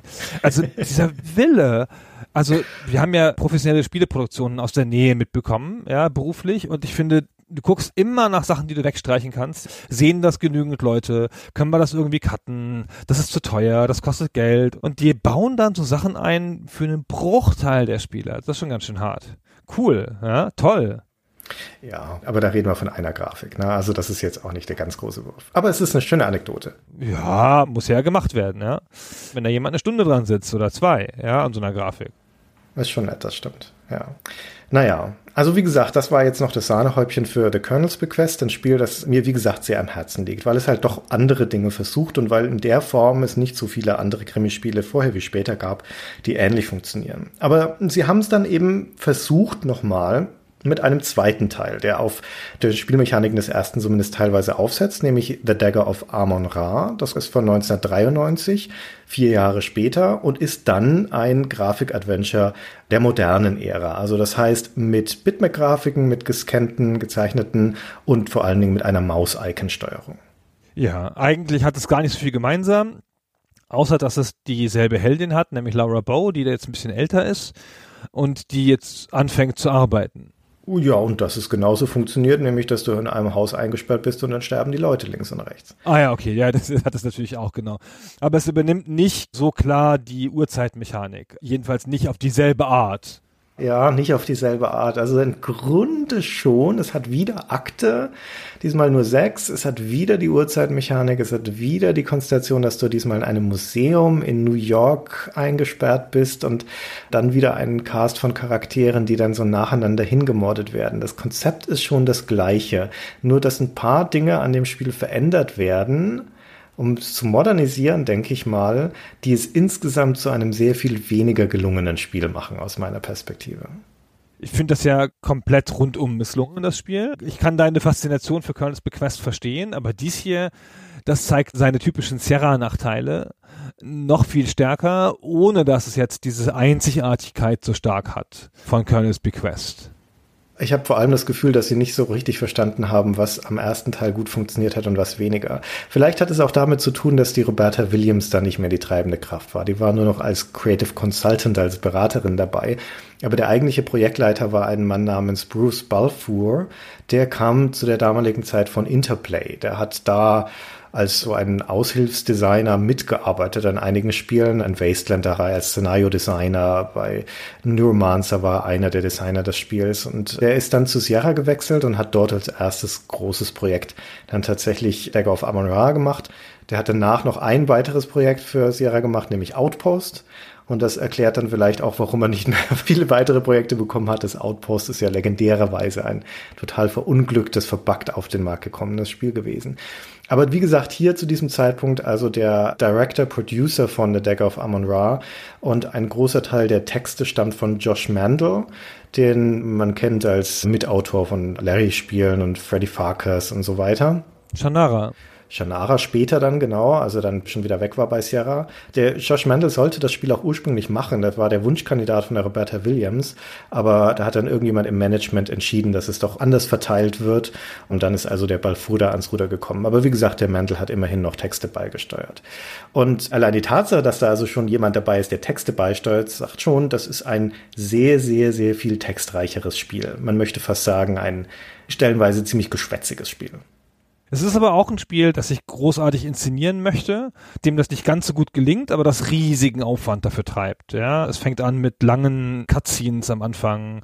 Er hat relativ viel Exposition, erklärt relativ viel, treibt immensen Aufwand mit seinen digitalisierten Hintergründen und so. Ja, das stimmt. Also ist schon aufwendig gemacht und auch schon sehr schön an vielen Stellen, nicht an allen, aber sehr schön und macht dann ganz komische Fehler. Also erstmal fängt es damit an, dass du in den Schauplatz, den eigentlichen abgeschlossenen Schauplatz, der so die Stärke von Teil 1 war, erstmal gar nicht reinkommst, sondern den ganzen verdammten ersten Akt schmeißt das Spiel in den Mülleimer, indem es dich da gar nicht reinkommen lässt. wie kann man denn auf die Idee kommen? Ja, als würde halt der erste Akt von Colonel's Bequest auf dem Boot dahin spielen. Ja, spielt hier auch auf eine unangenehme Art, wie ich finde, so ein bisschen. Laura Bow kommt in der großen Stadt an, in New York, ja, kriegt einen Job als Reporterin. In der typischen sexistischen Art der 20er kriegt sie den natürlich nur, weil Frauen können ja keine Reporter sein, nur weil ihr Vater sie da protegiert hat, was ich eigentlich ganz schön finde, ja, dass man mal so einem Alltagssexismus ausgesetzt ist als Spielfigur, ist ja auch jetzt nicht eine alltägliche Erfahrung für männliche Spieler. Die kriegt dann so ganz klar, Frauen, naja, Mädchen, das können wir doch nicht und so, hm, bist du überhaupt eine richtige Reporterin? Ständig muss sie das nachweisen. Ja, ihr wichtigstes Utensil am Anfang ist dieser Presseausweis, mit dem sie ständig nachweisen muss, dass sie überhaupt echt ist. Und sie kommt dann auch in New York an, alle sagen ihr noch, pass mal auf, hier, das ist eine gefährliche Stadt, lass dich nicht beklauen, sofort wird ihr alles gestohlen. Aber sie ist ja Laura Bow, emotionslos wie immer, ja, verliert da kein Wort drüber, geht halt so voran weiter. Ugh, mühsam. Ja, dieser ganze erste Akt, der nur dafür da ist, um Laura Bow als nun junge Reporterin zu etablieren und zu erklären und zu rechtfertigen, warum sie in dieses Leyendecker Museum kommt, in dem dann der eigentliche Hauptteil des Spiels spielt, ist komplett überflüssig. Er ist ein starker Bruch zum Rest des Spiels. Er legt auch keinen Grundstein, was so Charakterporträts von den Leuten angeht, die du später wieder triffst. Du triffst, glaube ich, ein oder zwei Leute, die dann später auch wieder auftauchen, aber der ganze Rest ist dann neu. Also das macht keinen großen Sinn und ist wirklich verschwendete Zeit. Und auch der eigentliche Teil im Museum, der ja dann wieder dem entspricht, was wir im ersten Teil kennen, ist von seiner spielmechanischen Ausgestaltung und visuellen Ausgestaltung weniger gut gelungen. Du hast vorhin gesagt, dass diese Kombination aus Parser und freiem Rumlaufen im ersten Teil das schlechteste von beiden ist. Nun hast du jetzt hier ein reines Grafik-Adventure mit einer Icon-Steuerung. Und es funktioniert noch viel schlechter, wenn du mich fragst, ja? weil das ewige Rumklicken, um das richtige Icon zu finden, nervt ja schon. Und dann hat es dieses ganz schlechte Dialogmenü, wo du im ersten Teil einfach eingetippt hast, frag Seely nach dem Hund, frag den Colonel nach der Waffe und so weiter. Musst du hier ihr Notizbuch öffnen, musst dich durch die Seiten klicken, musst dort das Gesprächsthema als Stichpunkt anwählen und musst vorher auf die Person geklickt haben. Und das ist mühsamst. Das ist so umständlich, wer sich das ausgedacht hat. Das Spiel macht also vom Handwerk her, vom typischen normalen Adventure-Handwerk, auch für seine Zeit relativ viel falsch. Auch so im Rätseldesign. Ganz am Anfang, im ersten Akt, musst du halt irgendwelchen Kindern einen Ball geben und wo hast du diesen Ball her? Der lag in deinem Papierkorb. Hast du nicht am Anfang dran gedacht, deinen Papierkorb in der Zeitung zu durchsuchen? und den Ball mitzunehmen, dann hast du ihn halt später nicht. Du weißt jetzt nicht irgendwie eine logische Kette von Sachen, ich brauche das um das, sondern es ist alles völlig willkürlich ich will jetzt gar nicht unbedingt auf das Spiel einhauen. Es ist nicht so, dass mir Decker of Amon Ra keinen Spaß gemacht hätte. Es ist immer noch hübsch inszeniert. Dieser Wille zur Inszenierung ist noch da. Es hat die deutlich ausgefeilteren Charaktere. Es hat mit Laura Bauer eine Person, die nun doch stärker auch Charakter hat, die auch detektivischer unterwegs ist, die auch mal Leute mit was konfrontiert, die mehr Möglichkeiten hat, auch an Informationen zu kommen. Es ist, wie gesagt, viel textreicher. Es hat aber drei, vier Elemente, die wirklich problematisch sind und in der Abgrenzung zum ersten Teil problematisch sind, wo man sieht, was der erste gut macht. Ne? Und das ist ja manchmal auch was wert, dass man dann im Vergleich sieht, wo die Stärken liegen. Zum Beispiel diesen Sinn für den Ort. Ich hatte es vorhin schon gesagt, der zweite Teil wechselt bei jedem Raum die Kamerasperspektive. Du kannst links rausgehen und kommst dann von oben rein. Und die Orientierung in diesem Museum, das ist nicht groß, da reden wir vielleicht von zehn oder zwölf Räumen, ist unfassbar schwierig. Also bis ich kapiert habe, wie diese Räume zusammenhängen. Es ist mir wirklich schleierhaft. Noch dazu, wo die Architektur dieses Museums auch echt seltsam ist, wo du in so einem alten Herrenhaus noch begreifen kannst, dass es da Geheimgänge gibt, gibt es hier in diesem Museum Geheimtunnel, die Lagerräume im Keller mit Büroräumen im Obergeschoss verbinden. Was einfach hirnrissig ist, weil wer baut denn so ein Ding? Ja, das ist ein Museum. Aber wurscht. Also der Sinn für den Ort ist nicht da. Der Sinn für die Zeit ist nicht da. Es gibt immer noch diese Fortschritte mit der Uhr, aber das ist nicht mehr Viertelstundenschritten, sondern es ist nur noch dafür da, um an einigen Schlüsselszenen dir mitzuteilen, dass sich jetzt Sachen im Spiel verändert haben. Und da springt die Uhr dann teilweise auch mal eine Dreiviertelstunde, eine Stunde oder sonst irgendwas. Also das hat keinen Sinn für den Zeitablauf mehr, so dass du nur noch dabei bleibst, dass halt die einzelnen Leichen abgearbeitet werden. Dann hatte ich schon gesagt, was den Text angeht, das Spiel ist ein witziges Spiel. Und es hat einige echt gute Gags, es hat suffisante Beschreibungen, es hat viel Augenzwinkern, das ist echt alles ganz nett wenn wir hier nicht in einem richtig harten Krimi wären, in dem lauter Leute sterben und dass das Spiel die ganze Zeit aus der Rolle fällt, indem es auf einmal diese Beobachterposition einnimmt, diese neutrale Position über sich selbst witzelt und sowas, hat mich ständig rausgeworfen. Und dann ist da natürlich noch das ganz krasse Problem, dass es eine einzige riesige Sackgasse ist, weil du im fünften Akt eine Verfolgungsjagd hast, in der du nur dann überleben kannst, wenn du vorher die richtigen Gegenstände gefunden hast und dabei hast, auf teils ganz intransparente Art und Weise na, da musst du weglaufen vor einem Mörder, machst die Tür hinter dir zu und wenn du den Raum verlassen willst, dann kommt er aber immer rein und ermordet dich.